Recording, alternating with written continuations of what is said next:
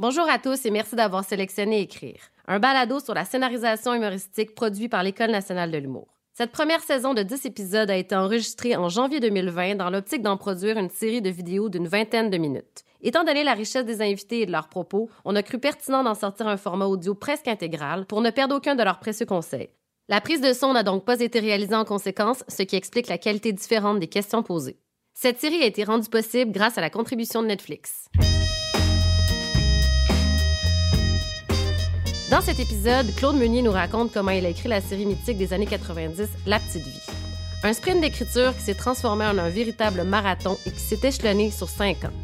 Il nous explique aussi comment un personnage aussi minable que Régent a su devenir le chouchou du public et il nous présente ses méthodes de coécriture plutôt non orthodoxes avec son vieil ami Louis Saya. Bonne écoute! On va remonter au tout début de, de ce métier d'auteur. Est-ce que tu te souviens euh, du moment où tu t'es rendu compte que ça pouvait être un métier, ça, d'écrire? J'ai pas découvert que c'était un métier avant un méchant bout de temps. Euh, d'abord, je pensais pas que je serais un auteur, mais je dis que j'ai... Ah, j'ai découvert ça... Euh, quand j'ai découvert ça? je sais pas. J'ai découvert ça au cégep, peut-être. Euh. Puis même avant, j'écrivais beaucoup quand j'étais jeune. Euh, j'écrivais beaucoup, on s'entend. J'écrivais un peu. Euh, tout jeune. J'aimais ça écrire. J'écrivais des séances. J'écrivais des affaires.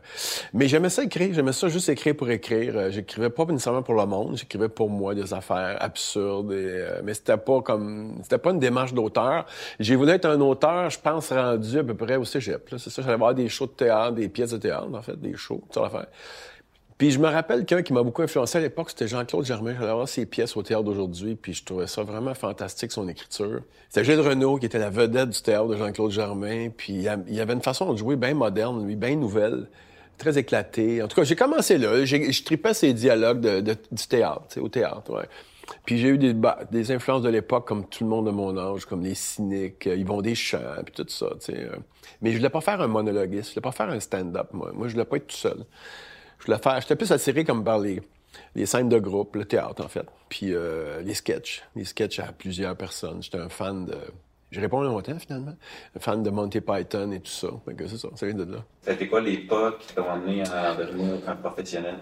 Un professionnel de l'humour? Euh, écoute, qu'est-ce qui m'a rendu... Ben, en fait, moi, c'était, c'est que j'étais, euh, j'étais étudiant et j'ai commencé à écrire, moi, pour euh, de la télévision. Très, vers 20 ans, 19-20 ans.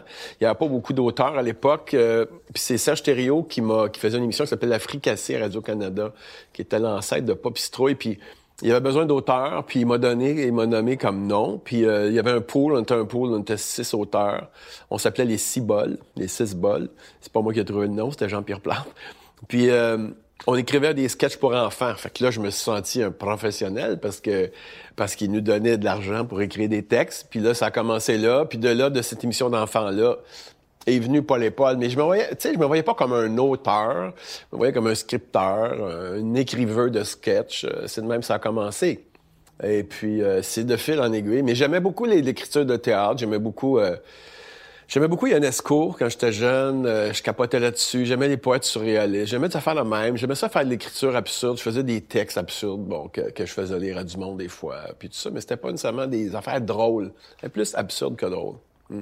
Puis l'écriture sur la fricassée, c'était ça pouvait avoir de quoi, l'espèce de bouillonnement, l'effervescence? Ben, l'écriture, l'écriture sur la fricassée, euh, ça ressemblait, a été, euh, c'était comme des, c'était comme le sketch, pas le sketch show, mais c'était comme, euh, euh, ça ressemblait à Like Moi. C'était vraiment comme Like Moi en, plus jeune. Ça se voulait pour les ados, sauf que c'était les adultes qui l'écoutaient. C'était, c'est toute la gang était là. Marc Messier, Serge Thériault, plein de monde qui sont arrivés, qui sont sortis de la fricassée. Puis la fricassée est sortie pas les poils. on n'en pouvait plus d'écrire pour les enfants. on écrivait des sketchs complètement absurdes puis déjantés. Parlons de, Ding et Dong. Euh, comment ces deux gars-là se sont retrouvés à l'écran au cinéma? Dans Paul et Paul, il y avait Ding et Dong, puis dans Ding et Dong, il y aurait eu les, personnages de la petite vie. C'est tout embarqué, imbriqué l'un dans l'autre. Ding et Dong, c'est arrivé parce que Serge et moi, un soir, on, on a décidé de faire deux comiques. De... À l'époque, il y avait beaucoup de comiques de stand-up dans les cabarets. Puis c'était pas toujours des comiques super drôles, mais c'était des comiques euh, de l'époque, des années 50. Il y en avait des très drôles, des moins drôles, qui faisaient du cabaret. Puis on a décidé de faire deux comiques un peu ratés. Fait qu'un soir, on a décidé de faire... Puis il y avait une émission qui s'appelait Les Trois Cloches qui jouait à, TVA, je pense, à Télémétropole dans le temps. Puis... Euh, c'était les trois, ça s'appelait les trois cloches. dit, on va faire les deux cloches de l'humour. C'était pour faire une sorte de parodie de tout ça. Puis on a, on a décidé de faire deux gars qui s'appelaient les une attend pas l'autre. C'était pas ding et on s'appelait les une attend pas l'autre. on faisait des jokes plates, mais vraiment plates. Et quand on faisait ça en, show au début, le monde ne riait pas, pas en tout dans la salle, mais nous autres, on trouvait ça drôle, tu comprends? Puis on s'était fait des manteaux en peau de vache avec... C'était comme en styrofoam, puis notre, notre costumière avait fait des taches de vache. Puis on les avait envoyé nettoyer, t'es revenu pas de taches, t'es revenu blanc. En tout cas, on a eu toutes sortes d'histoires avec ces manteaux-là, mais c'est pas ça le point. Le point, c'est qu'on faisait les deux cloches de l'humour, puis ça riait jamais. Puis un soir, on faisait le show à Val d'Or, je pense. Puis tout le show de Paul et marchait très bien, sauf ce numéro-là. Mais on dit, on y tenait beaucoup. ça nous faisait cramper. Puis là, on faisait nos jokes plates. Puis comme les gens riaient pas, on s'est mis à dire, est bonne, elle est bonne, elle est effrayante. Puis on s'est mis à rire de nous-mêmes sur scène. Là, le déclic s'est fait, là. Là, le monde l'a pogné, là, tout à coup. Puis là, on a trouvé le style de Ding Dong, puis euh, c'était très inspirant, Ding Dong. C'était beaucoup la... C'était la folie, c'était de l'humour, euh, de l'humour. Euh, moi, j'appelais ça de l'humour pur. C'était complètement décollé. Il n'y avait pas de, avait pas de relation avec le réel. On parlait pas de la vie, on parlait pas du cadran que tu achètes chez Ikea, on parlait pas de qu'est-ce que tu fais avec ta blonde quand t'as mal à la tête. C'était pas, c'était pas les sujets traditionnels de, de, de, de, de stand-up. C'était c'était deux flyers. C'était plus dans la tradition de, ben, de l'humour déguisé, de l'humour burlesque. C'est du burlesque absurde. Puis c'était beaucoup euh, comme les Marx Brothers. C'était comme du vieil humour, mais revampé. Pas du vieil humour, mais de l'humour absurde comme il y avait des années 5... Je sais pas, je sais pas les années, là. De toute façon, c'était pas notre but de refaire du vieil humour, mais c'était un humour euh, tellement décollé, c'était tellement flyé. Quand ça riait, le monde décollait tellement dans nos shows. On avait l'impression que c'était un trip. Le monde embarquait avec nous autres pour deux heures, puis embarquait dans un univers. Puis euh, on avait bien du fun à faire Ding et Dong. On a eu bien, bien du fun à faire ça. Pour partir de ça, les, étapes qui ont fait que tu dis, moi, je suis tanné de ça, je veux faire mes propres projets. Comment ça s'est passé? Moi, pour que mes choses se réalisent, euh, mes choses se fassent, c'est un... c'est J'ai jamais rien fait tout seul, en fait. C'est-à-dire que moi, j'étais dans une gang, puis je suivais la gang ou je menais la gang par bout, ça dépendait. Mais tu sais, c'est curieusement, on était deux auteurs Louis Saya et moi, puis on avait une gang d'amis qui étaient comédiens. Fait que à un moment donné, euh, moi j'ai fait Paul et Paul. Avec Paul et Paul, euh, pendant Paul et Paul, j'ai travaillé à écrire euh, Brou avec Louis Saya pour Marc Messier et Michel Côté, qui étaient des gars qu'on connaissait. Fait qu'on leur écrivait des textes. Après ça, moi, j'ai écrit Les Voisins avec Louis aussi, puis là, ben, ils sont venus, on a pris ces acteurs-là pour jouer dans nos affaires. Fait que tout le monde se servait de l'autre, si on peut dire. Ben, chacun nourrissait l'autre. On était une gang sans en être, une officielle. On n'avait pas un nom de troupe, mais... Euh, fait que c'est parti beaucoup. Moi, c'était comme toujours en parallèle, un peu de théâtre, un peu de variété. Fait que moi, c'est ça le problème aussi. J'étais comme inclassable, euh, comme ben du monde. On était comme, on faisait des variétés, on faisait du théâtre, on a même fait du cinéma. Et à chaque fois qu'on se prenait d'une place à l'autre, on se taper ses doigts. T'as pas d'affaires au théâtre, t'as pas d'affaires au cinéma. Euh, c'est un peu ça qui était l'histoire de ma, de, de, ma carrière. où c'est que t'es? Qu'est-ce que t'es? Euh, moi, j'étais un auteur, je pense, euh, qui joue, un auteur comédien. Euh, j'ai toujours suivi mes projets, dépendant du monde avec qui je travaille. Mettons, pour faire un, résumé, les gens m'ont beaucoup inspiré, puis j'écrivais pour les gens. Puis c'est ça. Puis j'écrivais pour la gang, j'écrivais pour avoir du fun. D'ailleurs, c'est pour ça que je fais plus grand-chose, j'ai plus de gang. Fait que quand t'as plus de gang, c'est un gars de gang, ben, c'est pas triste, là, je veux dire, c'est que ma gang est rendue ailleurs. Comment ça, ça fonctionnait, le processus d'écriture sur un show comme Brou? Brou, euh, c'est un collectif. Hein? Brou, c'est une drôle d'histoire. C'est une histoire un peu complexe. Euh, Brou, c'est une idée de, des trois gars. Des trois gars, des Marc, Michel et Marcel Gauthier, les trois acteurs de Brou. C'est leur idée. Il y avait un théâtre, ils ouvraient un théâtre, théâtre des voyagements. Bon, ils ont décidé de faire une pièce sur la taverne, puis ils avaient demandé à un auteur, Michel Garneau, d'écrire la pièce. Lui, il est tombé malade. Fait qu'on s'est fait appeler à peu près à un mois du show. Ils ont dit, pouvez-vous nous écrire des sketchs? Fait que Louis et moi, ben, on a écrit des sketchs. Il y a plein de gens qui ont écrit des sketchs. Il y a à peu près 10 auteurs qui ont écrit des sketchs. Ils ont fait la première. Moi, j'étais pas là. J'étais en tournée avec Paul et Paul. Ils ont fait la première. Puis là, ils ont décidé d'enlever les sketchs qui étaient pas drôles. Ils ont décidé d'en faire une pièce juste drôle. Fait que Louis Saya et moi, dans les mois qui ont suivi, en fait, dans les semaines qui ont suivi, on devrait dire, on a tout réécrit le show, finalisé le show au niveau des textes. Fait que Louis et moi, on a écrit à peu près 60 et en fait, dans les fêtes, c'est 66 et 2 tiers pour cent des deux tiers du show. c'est ça. Puis vous écriviez ensemble ou chacun faisait un petit bout de Dans le brou, on a écrit chacun nos textes, mais on a développé les, les, les scènes ensemble parce qu'on est, on allait dans une taverne sur l'avenue du Parc où tout ce qu'il y a dans le brou est arrivé. Ou à peu près. Il y avait un, il y avait un maniaque, il y avait un punk, il y avait une pyromane. Le club automobile, le pompier, il existe vraiment, ce gars-là. Il existe, là. Il, ben là, il est peut-être mort, là. Ça fait longtemps, là. Puis, euh, mais on a tout vu ça, à peu près. Mais on l'a changé, on l'a rendu plus drôle, évidemment.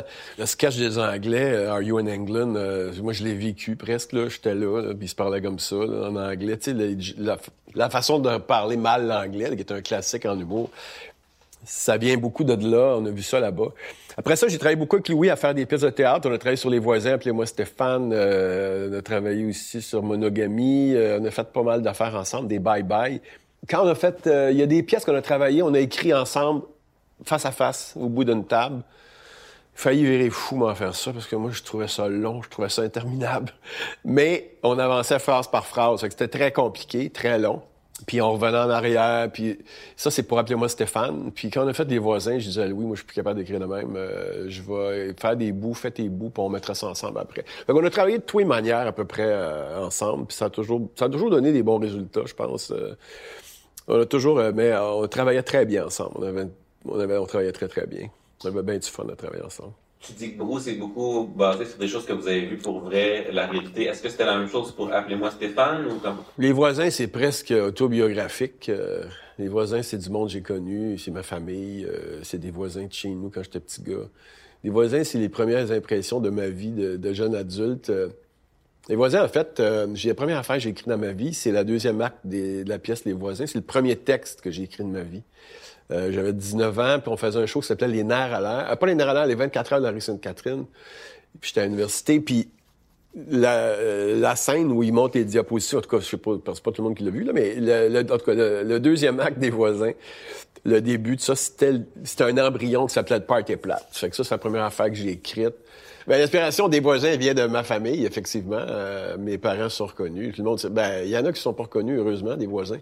Puis, pour appeler moi Stéphane, c'est plus la pièce de Louis, ça, dans le sens que c'est Louis qui a vraiment structuré Appelez-moi Stéphane, euh, qui, a, qui, a plus amené les personnages. C'est plus Louis. Louis, c'était la force de Louis, euh, la, création des personnages. Il m'a appris ça, Louis, comment faire des personnages bien définis.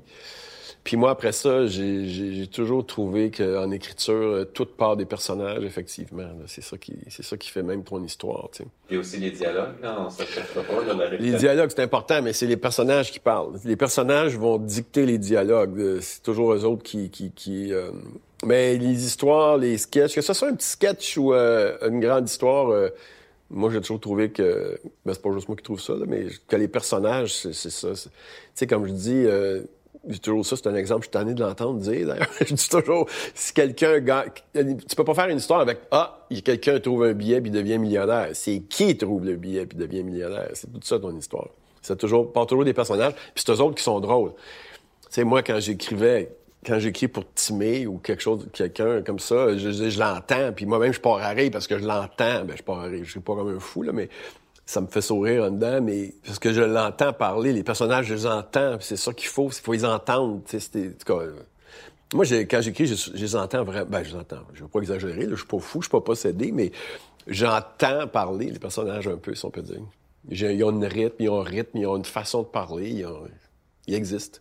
Les personnages sont au service du texte. Ce que je veux dire par là, des fois, les personnages sont brillants, puis d'autres fois, sont vraiment nono. Sais, quand ils font la guerre des clans, là, ils ont à peu près six de quotient, toute la gang.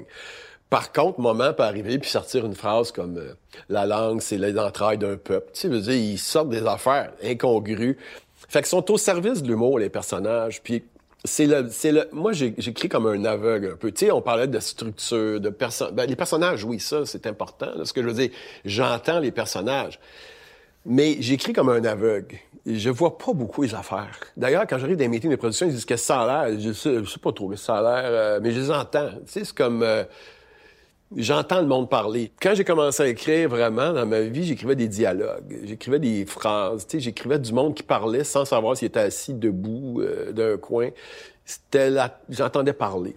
J'entends parler. Fait que c'est le même que j'écris, moi. J'écris. Euh, je pas la meilleure méthode. C'est ma méthode. C'est. Comment vous les écriviez, ces shows-là? C'était écrit euh, ligne par ligne, euh, beaucoup d'impro? Il n'y avait aucune impro dans Ding Donc, c'était tout écrit. Serge et moi, on se rencontrait, euh, on définissait ce qu'on voulait faire. On faisait souvent des structures de numéros ensemble, on trouvait des idées ensemble, puis moi, j'écrivais les textes. Puis là, on, les répétait, puis on les jouait. Mais on a fait les lundis DA. Ça, les lundis DA, ben là, on faisait des On faisait ça une fois par mois. Au début, c'était à, à tous les deux semaines. Après ça, une fois par mois. Et là, on écrivait toujours du nouveau matériel. Puis après ça, on est parti en tournée. Ben là, on faisait des shows. On écrivait des shows de deux heures. Puis on partait en tournée. Puis euh, c'est ça. Puis dedans, on a fait Ding et Dong pendant 5-6 ans. Euh, puis après ça, euh, moi, je me suis jamais traîné mes affaires longtemps. Mes affaires traînent, mais c'est pas moi qui les traîne. la petite vie, ça fait longtemps que ça joue. Euh, Brou aussi, mais c'est pas parce que je voulais être traîné. Ça joue tant mieux. C'est le fun, c'est du succès, ça. Mais euh, après 5-6 ans, moi, je commencé à plané de faire Ding et Dong un peu. J'avais le goût de passer à d'autres choses. Puis on a fait le film, Ding et Dong le film. Ça, on a eu tellement de fun à faire ça. Puis après ça est arrivé la petite vie. Parce que c'était dans Ding et Dong aussi, la petite vie, tu sais. On essaie de comprendre un peu comment, de Ding Dong sur scène, t'en es venu à écrire un film, puis ça a été quoi les défis que tu as rencontrés là-dedans, de transposer ça à l'écran? La difficulté d'écrire le film de Ding et Dong, d'abord, c'était comme un privilège, parce qu'il n'y avait pas beaucoup de comédies qui se faisaient à l'époque. Euh, au cinéma. Il n'y en avait pas tant que ça. C'était dans les premières comédies. Puis on a eu un assez bon budget pour l'époque. Euh, on avait un bon producteur aussi, Roger Frappier et puis un bon réalisateur. En tout cas, on avait, on avait du bon intéressant, mais on n'avait jamais fait de cinéma. Puis euh, là, j'ai beaucoup travaillé avec Serge sur le scénario. Puis on a eu des consultants. Denis Arcand était consultant sur ce film-là. Il y avait toutes sortes de monde qui ont travaillé avec nous autres sur le comme consultant. Pas dans l'écriture, mais comme consultant. Puis euh, après ça, on a fait le film. On a eu, c'était un film, euh, comment dire, donc un film qui était drôlement accueilli par la critique, hein, faut dire. Euh, moi, j'ai eu beaucoup de problèmes avec la critique dans ma carrière. Moi, j'allais toujours ailleurs, puis c'était c'est pas toujours bon d'aller ailleurs, je pense. Je sais pas trop. en tout cas, pour moi, c'était bon de le faire, mais quand on est arrivé au cinéma, la critique à l'époque était très, très dure avec Ding et Dong le film. Mais Ding et Dong le film a traversé tous les écueils et est devenu un peu un film culte. Et euh, j'en suis très heureux aujourd'hui parce que moi, je trouvais qu'il y avait des scènes très, très drôles là-dedans. On a eu, tu sais, tu regardes le film aujourd'hui, c'est mourant de voir ça. T'as Luc Picard qui vient livrer des fleurs. Il y a déjà juste ça à regarder, c'est tordant. Mais euh, Serge est tellement bon dans ce film-là. Moi, Serge, il me fait capoter dans Ding Dong, le film, quand il joue à la fin au théâtre, puis qu'il fait Elvire ou je sais pas qui, là, dans la scène du Cid. Là. Pas Elvire, mais je me souviens plus de son nom. Mais euh, en tout cas, il est, il est hallucinant, Serge Thériault.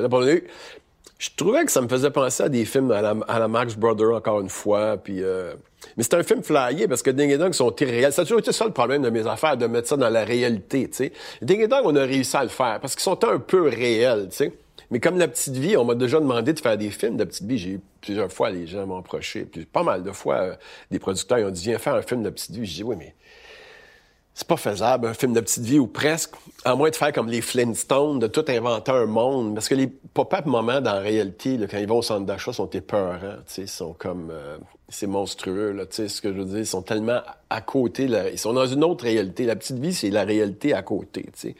C'est la réalité plus, ou en tout cas, plus colorée, plus, plus caricaturée c'est euh, c'est tellement euh, tu peux pas faire un film avec papa maman dans la vraie vie tu sais ça se peut pas donc euh, c'est pour ça qu'on l'a jamais fait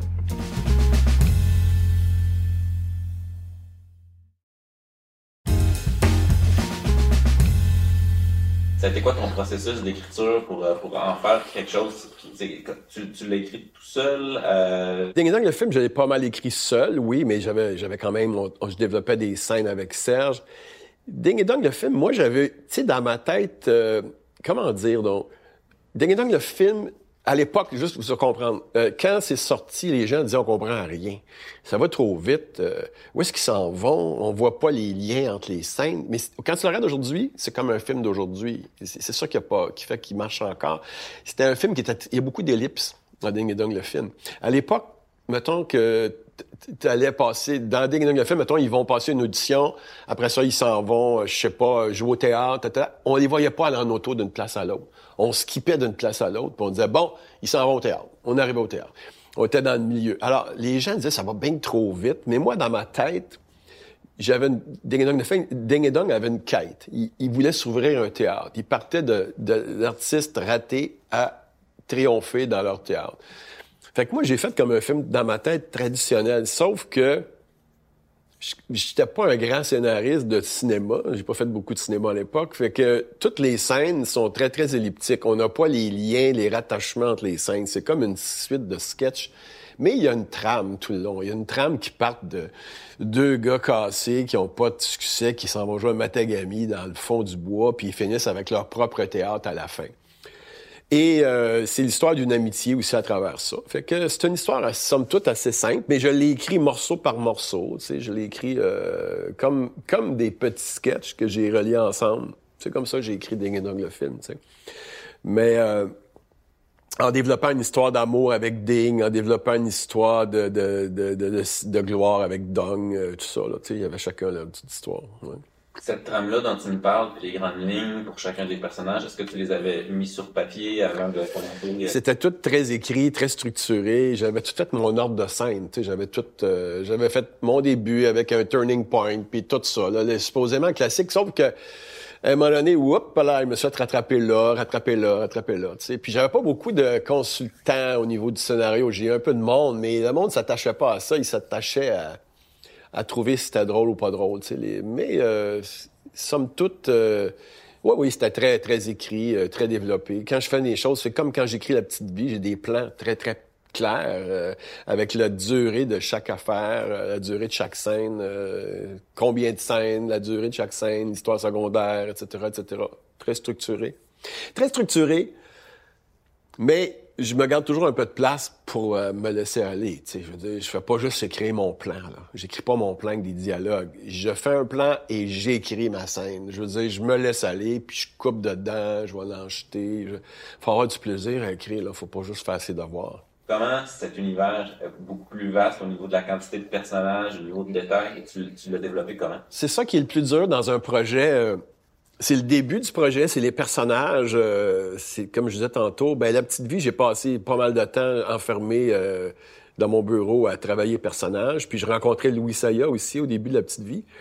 Moi, j'avais créé une bible de la petite vie. Moi, je fais toujours une bible de mes affaires. J'avais créé une bible des personnages de la petite vie en faisant des personnages d'opposition. Tu sais, j'avais fait, euh, j'avais fait Rénal et Caro. Euh, j'avais, tu sais, j'avais Régent et Régent était opposé à Rénal.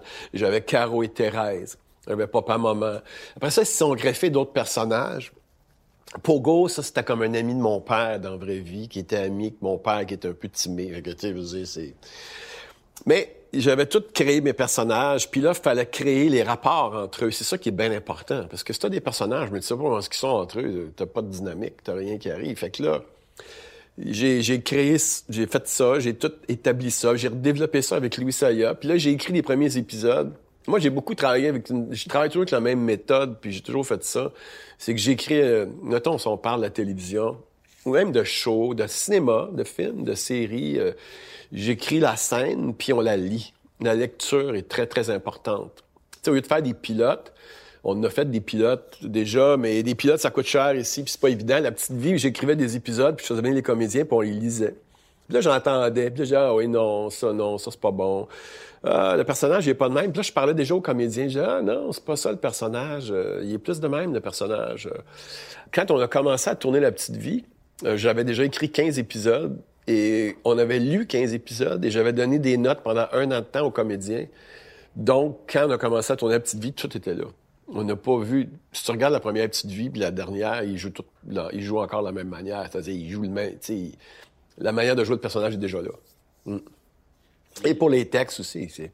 Quand tu écrivais cette Bible-là avec toutes les dynamiques d'opposition entre les personnages, est-ce que tu avais déjà les comédiens en tête pour les Moi, j'aime beaucoup avoir les comédiens quand j'écris. Je me sens avoir les comédiens en tête. Quand j'ai fait la Bible de Petit au début, quand j'écrivais, j'avais pas tous les comédiens. Euh, il y a des personnages, je peux pas dire qui, parce que c'est plate pour les comédiens. Il y avait des comédiens qui avaient été pressentis, puis finalement, ils l'ont pas fait. Parce qu'à cause de lecture ou à cause d'affaires, on, on, les a pas pris finalement, ça fitait pas. Mais après ça, j'écrivais toujours avec les comédiens en tête. Moi, j'aime beaucoup ça, avoir les comédiens en tête, quand je peux, parce que je les entends, je les vois plus encore. Puis je les entends, puis je, je sais pas, quand je sais que j'écris pour Marc Messier, je sais qu'est-ce qui peut sortir ou Diane Lavallée, ou Guylaine Tremblay, tu les entends, tu dis, ah oui, les autres, ils peuvent faire ça facilement. Pour les storylines, les, histoires dans la petite vie, est-ce que tu, préparais un plan pour la saison ou pour chacun des épisodes? Au début de chaque année, je sortais des thématiques de... Mettons, je me disais, je vais avoir au moins une thématique avec Régent Thérèse, une thématique avec Rénal Lison, une avec Jean-Loup. Euh, tu sais, mettons, là, je me faisais une thématique par couple ou par certains personnages. Puis les autres, c'était de la famille en général, tu comprends? Alors oui, je faisais ça. Après ça, je sortais plein d'idées. Puis là, je travaillais avec José Fortier, qui était mon bras droit, qui a beaucoup travaillé avec moi, José. Pas dans l'écriture, mais dans le brainstorming. Euh, la façon de travailler, moi, j'allais l'avoir avec pas mal mes idées. Elle rebondissait avec mes idées. Euh, on trouvait des nouvelles idées des fois.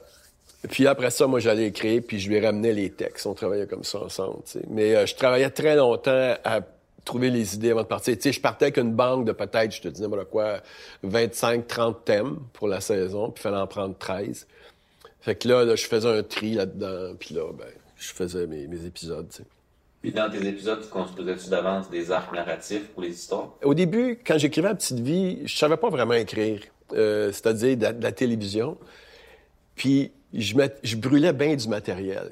Alors, je partais une histoire, là, mettons, je pouvais partir une histoire sur, euh, je sais pas quoi, maman qui est malade.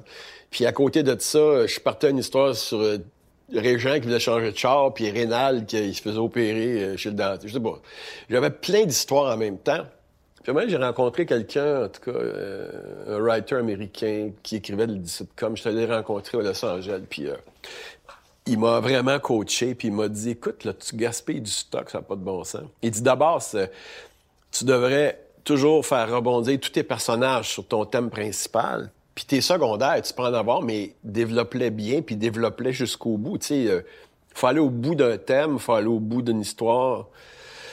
Euh, faut la développer complètement, faire rebondir les autres personnages sur ça. Tu sais, comme par exemple, même papa maman avaient des problèmes de... Il, y avait pas beaucoup de, de, Je me rappelle, c'était un épisode où ils baisaient pas. En tout cas, il, avait... il parlait de leur vie sexuelle. Mais là, on découvre que Rod avait des problèmes de sexualité à côté. Fait que tout le monde rebondissait sur le thème.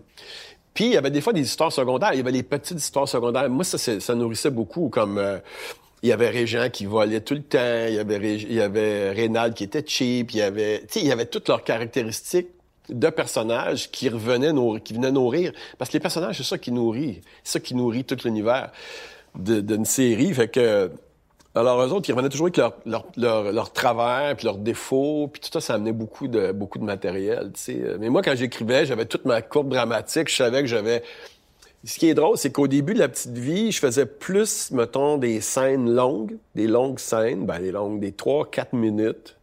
Puis euh, j'en faisais, je sais pas, 5, 5, 6, que je tassais après. Puis à la fin, vers la fin, j'avais plus, me semble, en tout cas, des 8, 9 scènes plus courtes.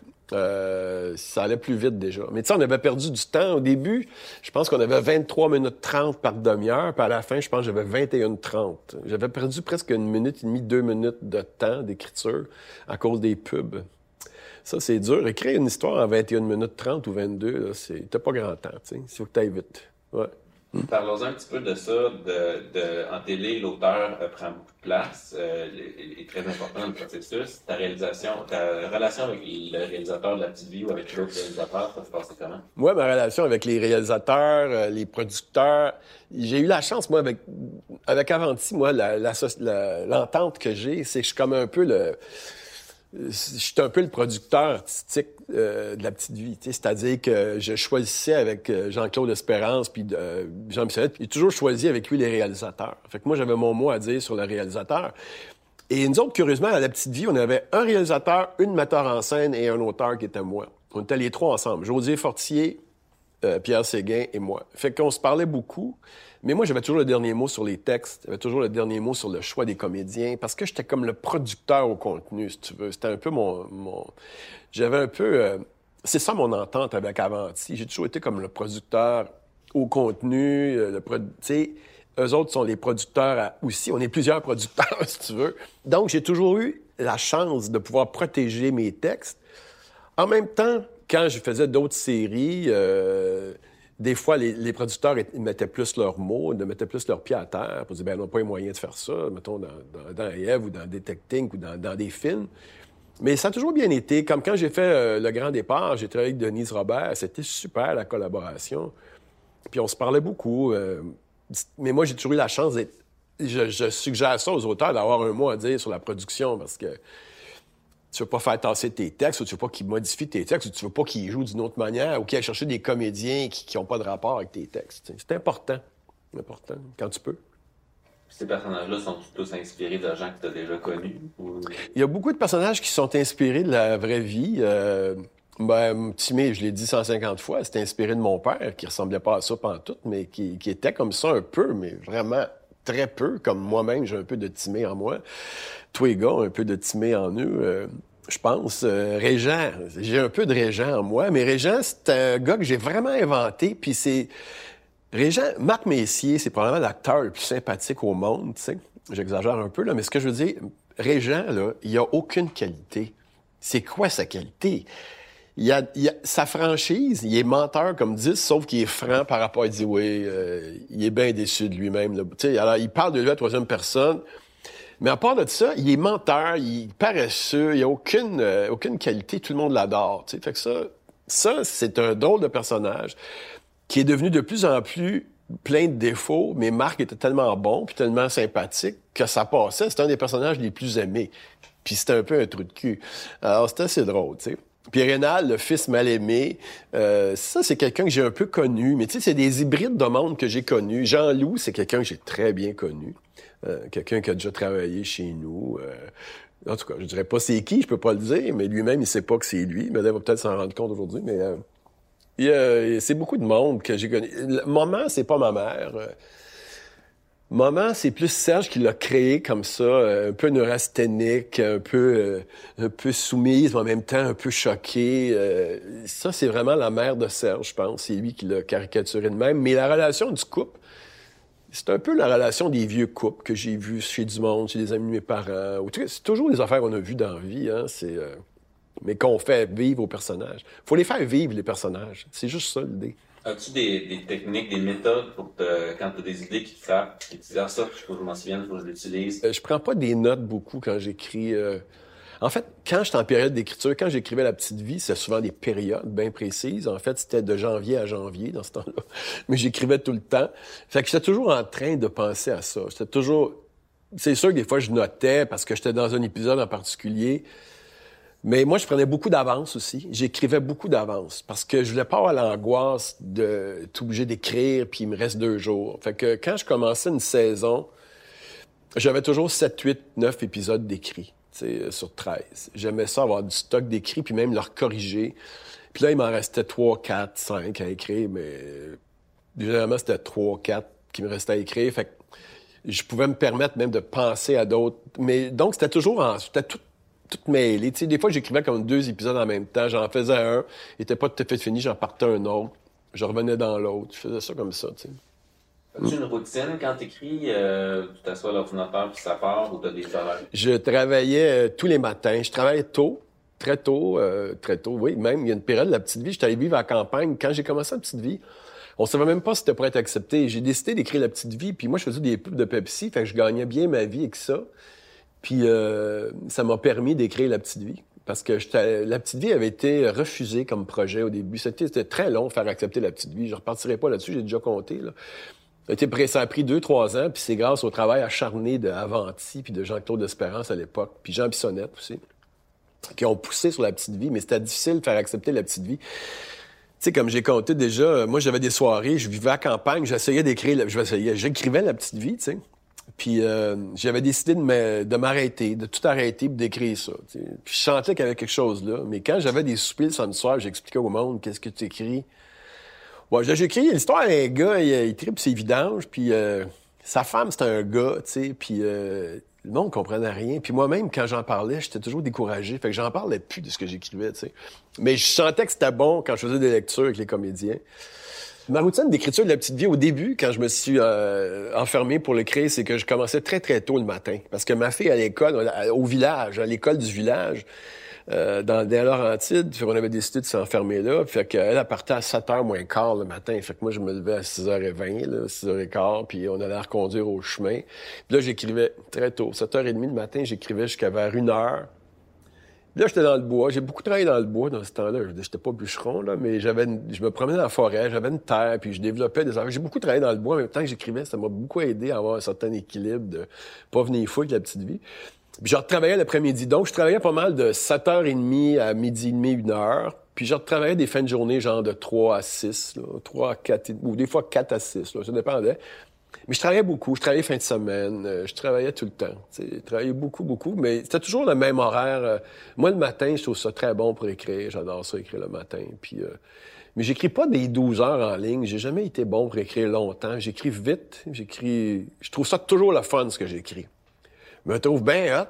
Puis je jette la moitié ou les trois quarts après. Sais, sur le coup, j'ai du fun à écrire, mais des fois, je fais, voyons, c'était bien poche, c'était bien poche. Je me trouve bien drôle. Ou pas bien drôle, mais je me dis, ah, ça va bien. J'ai toujours écrit à peu près 10, 12 pages par jour. Puis j'en regardais deux, j'en regardais trois, des fois huit, mais ça, c'était rare. Une fois douze. Mais euh, ce que je veux dire, c'était...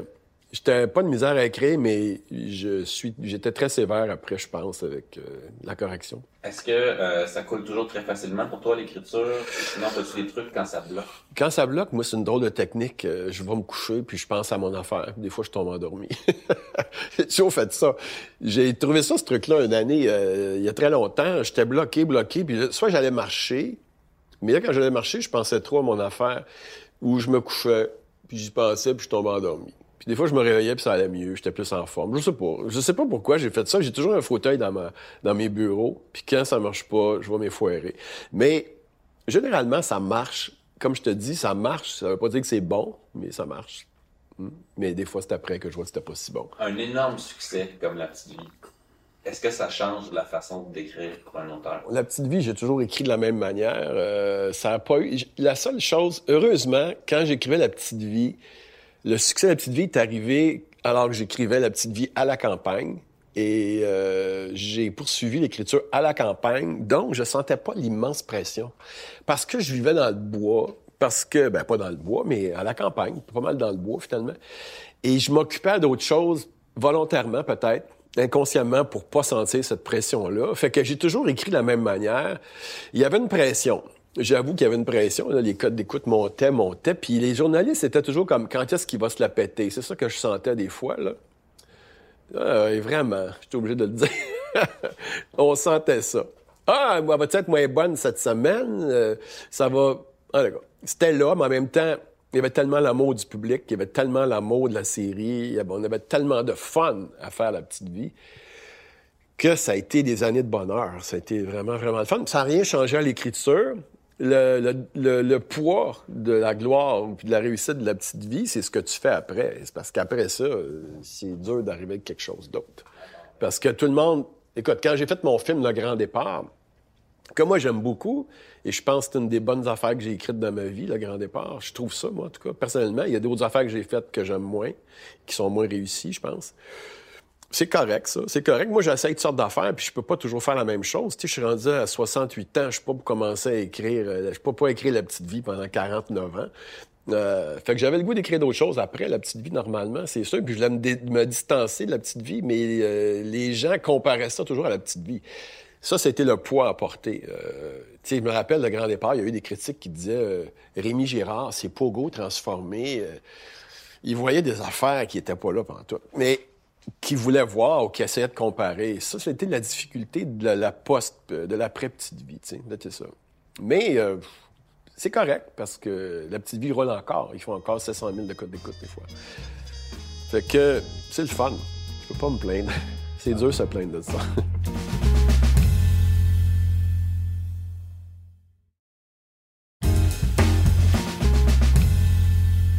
Un petit peu de, départ après la vie. Pourquoi tu as eu envie ou peut-être même besoin d'écrire ça? pourquoi je suis allé créer Le Grand Départ, puis d'autres séries comme euh, Detecting, des affaires comme ça, c'est que je voulais écrire moi. Je voulais écrire Claude Meunier, euh, j'aime pas ça parler de moi troisième personne, mais je voulais écrire des choses euh, sur ma génération, sur mon, mon univers à moi.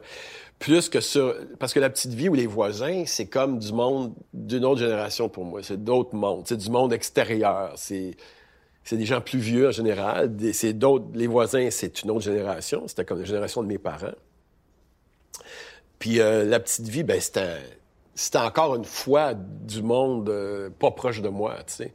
Alors, le grand départ, ben là, je parlais de ma génération, je parlais presque de moi, parce que je m'étais séparé, parce que j'avais vécu une séparation, parce que je connaissais plein de monde autour de moi qui avait vécu des divorces. J'ai dit, je vais faire une comédie dramatique. Puis euh, je voulais écrire comme, comme, euh, comme un auteur, j'écrivais sur des choses de, ma génération, de mon âge, euh, qui me concernent moi. Fait que c'est plus une écriture au je que dans les autres affaires, c'est une écriture au e. là, c'était plus je. C'était ça. Hein? Un désir d'écrire pour, pour moi, euh, ce qui me concerne moi. Mm. Combien de temps ça t'a pris à écrire ce film-là, puis comment tu euh, Pour le grand départ, euh, j'ai fonctionné, euh, ça m'a pris à peu près huit mois écrire la première version, je pense. Je l'ai beaucoup travaillé, le grand départ, je l'ai refait. Je travaillais avec Denise Robert. Denis Arcand était consultant aussi, encore une fois.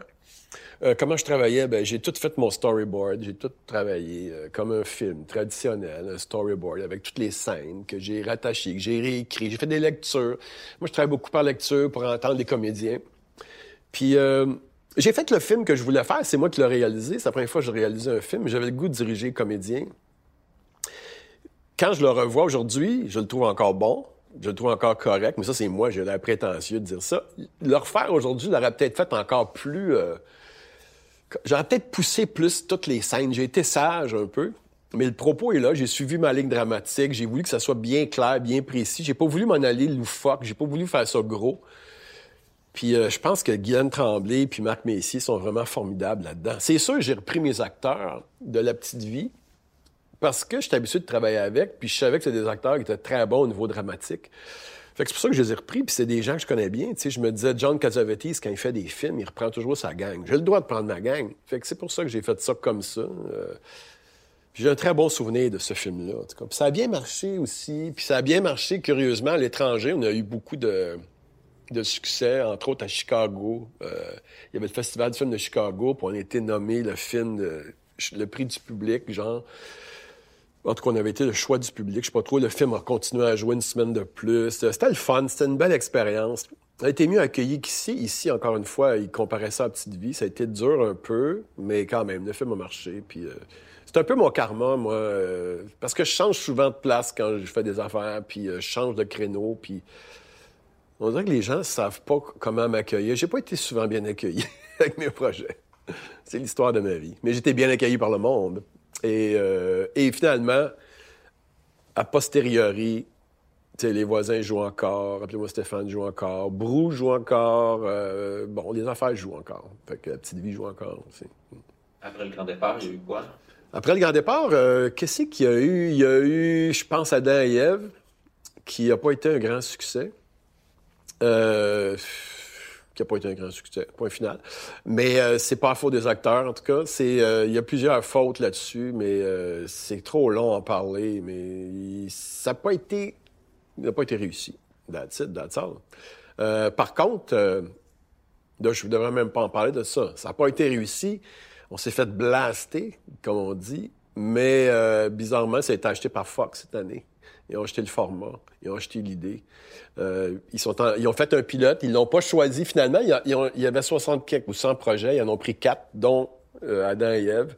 Ils ont pris le format, ils ont fait un pilote que j'ai vu, qui est correct, je pense. Euh, mais finalement, ils ont choisi une autre émission, mais ils le gardent. C'est dans leur, ils ont acheté le, format, ils l'ont à eux autres maintenant. Fait que c'est pas pire, c'est une consolation quand même. Mais tu sais, quand tu écris, tu fais pas juste des home runs. Tu fais des home runs, tu fais des fausses balles, tu fais des strikeouts. Fait que c'est sûr que faut que tu t'attendes à ça. Puis quand tu vas bien haut, que, tu vas haut, que tu fais, j'allais dire, t'es comme une star à un moment donné, ben ils s'attendent à ce que tu sois une star à chaque fois que tu vas au bâton. Mais ça se peut. Puis moi, je l'ai accepté que, off, écoute, t'essayes de faire des, des home runs à chaque fois, tu sais. Mais à un moment donné aussi, euh, t'en fais pas, tu sais. Au niveau euh, plus euh, technico-pratique euh, du métier, pour toi, ça a toujours été de, travailler avec les mêmes boîtes de prod, avec les mêmes équipes de production? Si j'ai toujours travaillé avec les mêmes équipes de production, Ah, ben, j'ai travaillé beaucoup avec Avanti. Mais tu sais, c'est comme être une famille, tu une niche, tu sais, là-dedans. C'est que moi, j'avais fait Ding et Dong, Paul et Paul, euh, La Petite Vie avec Avanti. Fait que tu viens, que tu connais les gens. Puis... Mais les boîtes de production changent. Des fois, les réalisateurs changent. J'ai travaillé avec beaucoup de monde. J'ai travaillé beaucoup en publicité aussi. Moi, j'ai fait beaucoup de pubs. Euh, pendant 20 ans, j'ai fait de la pub. J'ai travaillé, connu toutes sortes de monde, toutes sortes de réalisateurs. Moi, les boîtes de prod, je peux pas dire que j'étais toujours avec la même, en tout cas.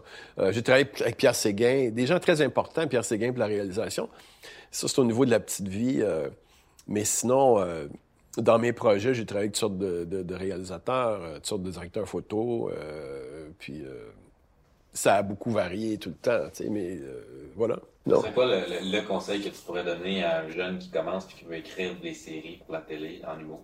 Un jeune qui commence, euh, le conseil que j'y donnerais, ben, je dirais qu'il faut vraiment qu'il soit passionné. Il faut vraiment qu'il qu'il euh, aime ça, mais je dirais qu'il faut qu'il travaille, qu'il travaille, puis qu'il trouve le producteur qui va aimer ce qu'il fait. Pas un producteur qui va tout changer ce qu'il a à faire. Euh, je dirais écris, écris des trucs. Fais-toi coacher parce que maintenant, en développement, tu peux te faire coacher. Tu peux avoir dans des bureaux de prod. Travailler en équipe. Travailler avec euh, quelqu'un qui commence, je dirais ça maintenant aujourd'hui. Je dirais, fais-toi coacher. Travaille pas tout seul. Euh, va voir un producteur, présente ton projet, puis si le projet est aimé, ben travaille avec des gens pour développer ton projet.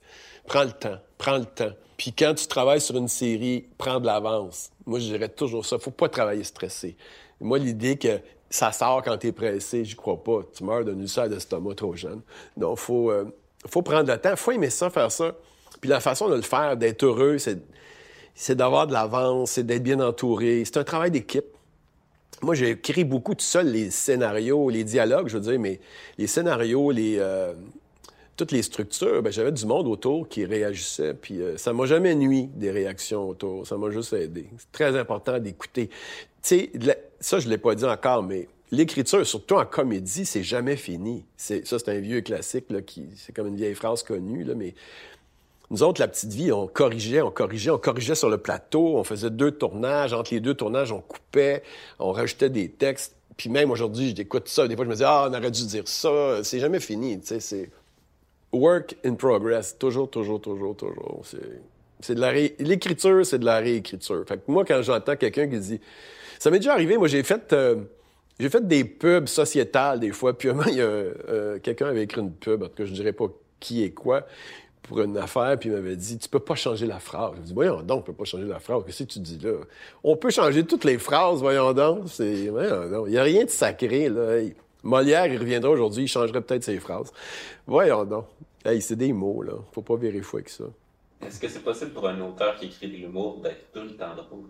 Ben, un auteur qui écrit de l'humour, il faudrait qu'il soit tout le temps drôle en, général. C'est-tu possible d'être tout le temps drôle euh, le plus possible? Ben, je sais pas. Oui, ça se peut, parce que ça se peut d'être tout le temps drôle quand t'écris ta série, ça se peut certain, parce que si t'es dans ta bulle, puis t'écris bien, enfin, si ton personnage, est, tu le possèdes bien, puis t'as trouvé la bonne idée, mais peut-être que si t'es pas drôle dans un épisode, tu t'es trompé d'idée, ou tu t'es trompé de sujet, puis ton personnage, il est pas drôle là-dedans, tu recommences. Travailler à plusieurs en brainstorm, as-tu des trucs pour que l'ambiance de travail soit propice à la créativité?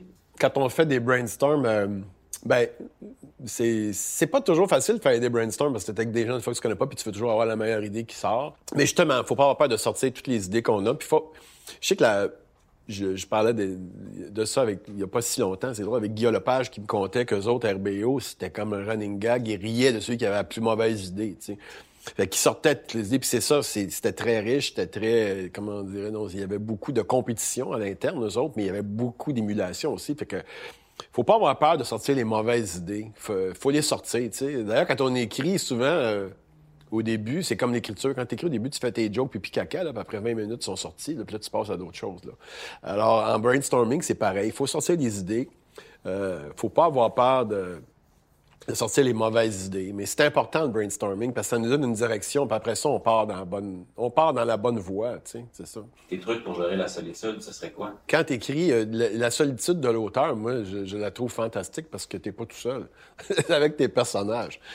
Quand tu écris vraiment beaucoup, quand t'es bien, quand t'es très, très embarqué, ben, je pense que tous ceux qui écrivent, ils savent. Quand t'es bien embarqué dans une série ou euh, surtout une série, là, quand tu fais, ou un film à la rigueur, mais quand tu écris, ou des sketchs même, mais c'est euh, quand tu écris beaucoup, tu es, toujours avec ça en tête, t'es là, tu sais. Moi, d'ailleurs, la petite vie, je me suis rendu compte que c'était fini quand je suis parti en vacances un été, puis j'ai pas pensé du tout au personnage pendant comme un mois de temps. Là, je suis revenu, je me suis dit, ouais, je pense que ça commence à être pas mal la fin, parce que je pense plus. J'étais...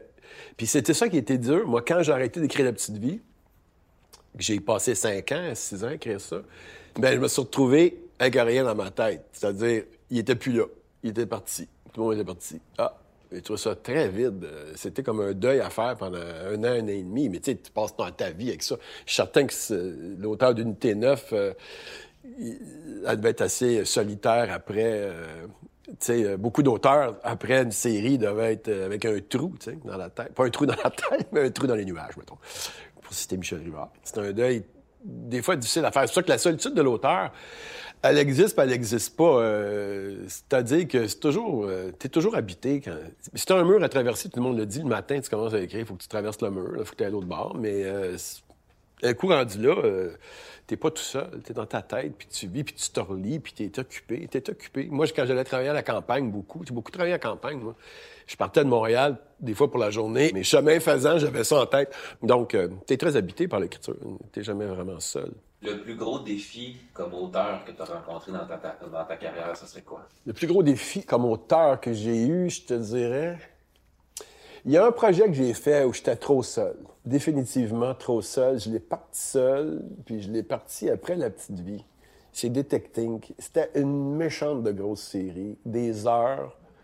Puis je me suis... Je pense que je me suis un peu perdu là-dedans, vraiment, littéralement. Puis ça a été un travail acharné et très solitaire cette fois-là. Parce que j'attendais toujours mon réalisateur qui était pris ailleurs. Puis j'attendais des J'étais avec un producteur qui était bien gentil, formidable, qui n'avait pas beaucoup d'expérience, puis qui n'était pas nécessairement un producteur au contenu. Qui, j'ai pas été assez challengé là-dedans. Puis moi-même, je me suis perdu. J'ai pas été chercher assez d'aide. Ça, a été, ça, ça a été un des projets les plus difficiles que j'ai fait. Puis j'étais pas bien armé pour le faire. Mais je sortais de la petite vie, je m'en allais dans l'écriture dramatico-comique, euh, ta, ta, ta, ta, ta. Puis j'ai manqué de temps, j'ai manqué de souffle. En tout cas, je sais pas trop ce qui est arrivé, mais c'est ça. Je sais pas mal, finalement. Mais ouais. La créativité, pour toi, c'est quoi, au sens large?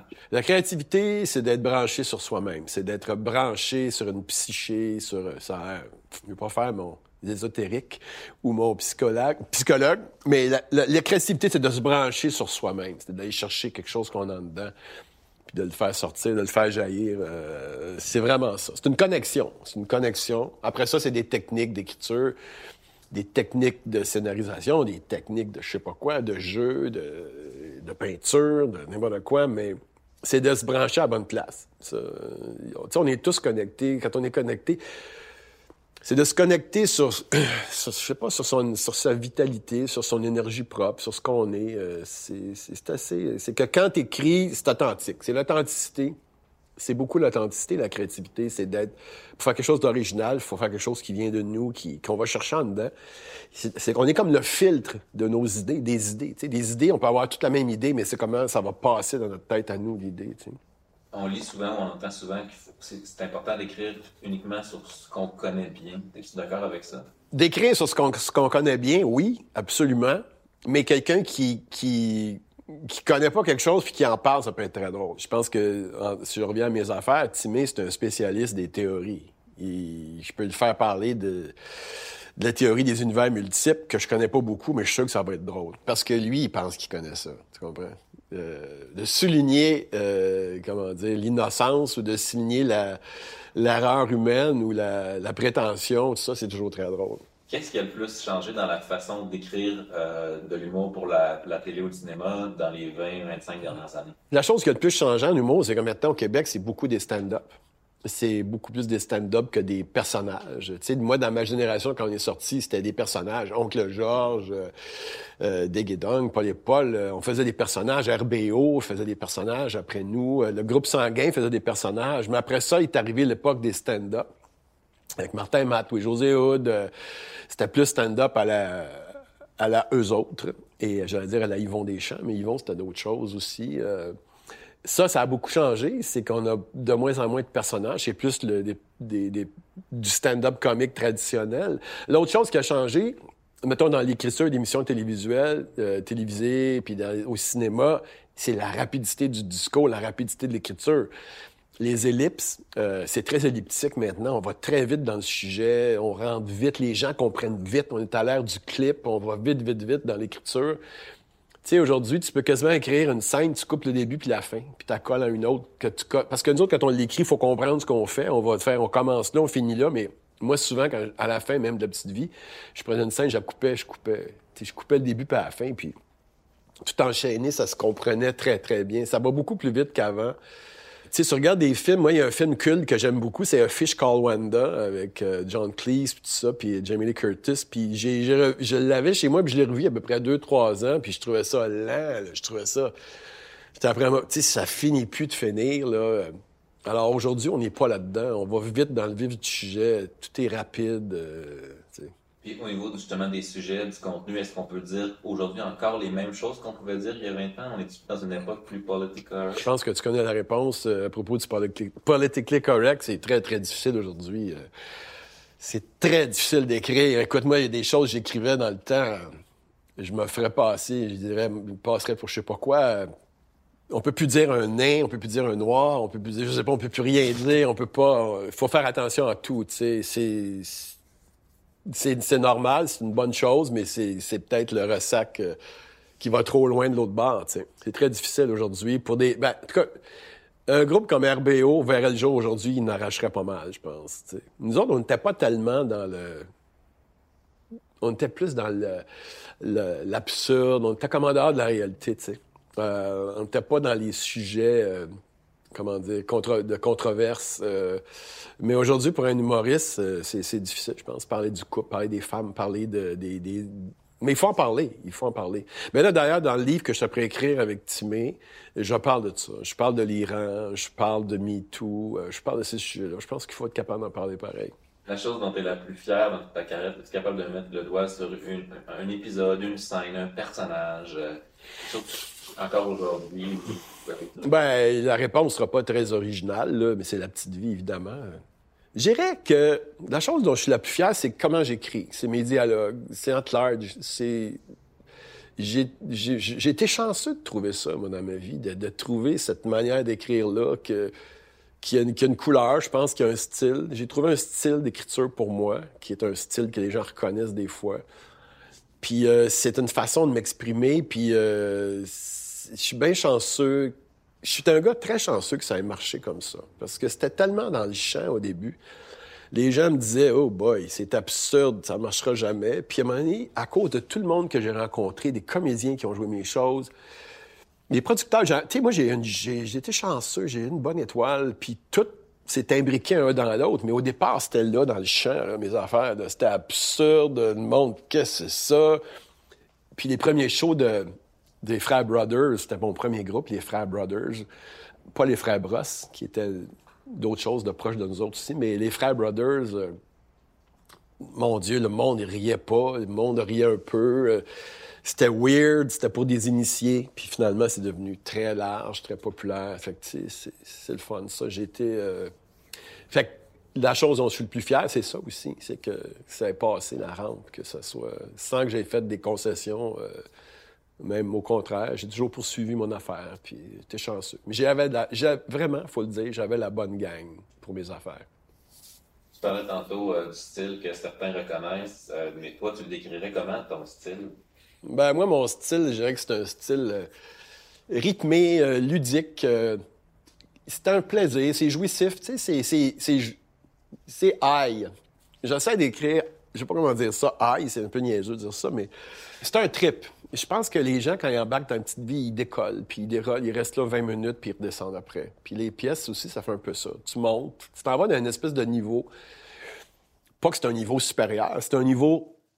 C'est un niveau ludique, c'est un niveau dans la tête. Tu te promènes dans les mots, puis de... c'est comme. C'est en relation avec la réalité. Tu te promènes, c'est tout vrai, puis pas vrai, puis c'est juste drôle. Tu ris, tu ris, tu ris, tu redescends. C'est comme un trip.